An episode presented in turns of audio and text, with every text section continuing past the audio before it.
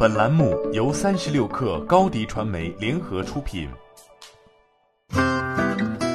本文来自三十六克作者郭宇，讲解六分钟，九十九元的盲袋销量突破三千件，是薇娅直播间卖书的最新战绩。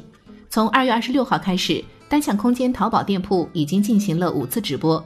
除了固定主播外，单向空间还邀请了单独的编辑和设计师、书店的店长等做客直播间。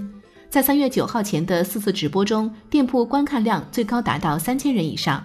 三月九号的直播观看量则一度达到十四点五万。这一变化一方面离不开薇娅的明星宣传效应，另一方面，淘宝直播的广告宣传也在一定程度上进行了引流。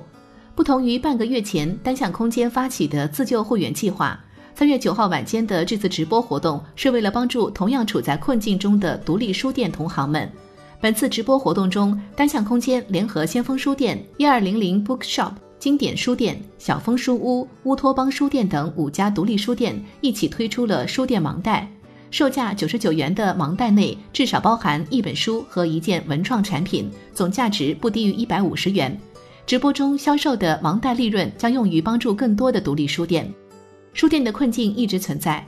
根据二零一九年人民网发布的第十六次全民阅读调查显示，超过半数成年人倾向于数字化阅读方式，倾向纸质阅读的读者比例下降。但是困境不应该过度放大。二零一九至二零二零中国实体书店产业报告指出，目前中国实体书店数量超过七万家。二零一九年，中国新开书店数量超过四千家，关闭的书店超五百家。相较而言，有数据显示，二零一九年餐厅倒闭率达到百分之七十以上。对此，百道新出版研究院院长、百道网董事长程三国表示：“过分放大书店闭店的声音，既不尊重数据，也不符合事实。”此外，报告指出，未来书店核心价值的构想应该是消费者的学习场，是通过各种书与非书的内容、阅读与非阅读的形式，服务于读者的终身学习。欣喜的是，这种转变正在发生。开展咖啡、文创、主题活动等复合经营模式的书店越来越多。樊登书店的付费读书会，因为疫情的到来，提前开启会员计划的单向空间，都是未来化的新尝试。这次实体书店和淘宝直播的跨界合作是一个新的尝试，起码从销量上看是一个好的开始。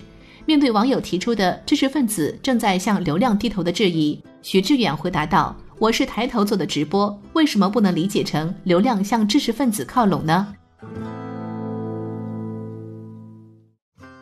欢迎添加小小客微信 xs 三六 kr，加入三十六课粉丝群。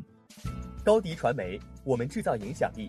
商务合作，请关注新浪微博高迪传媒。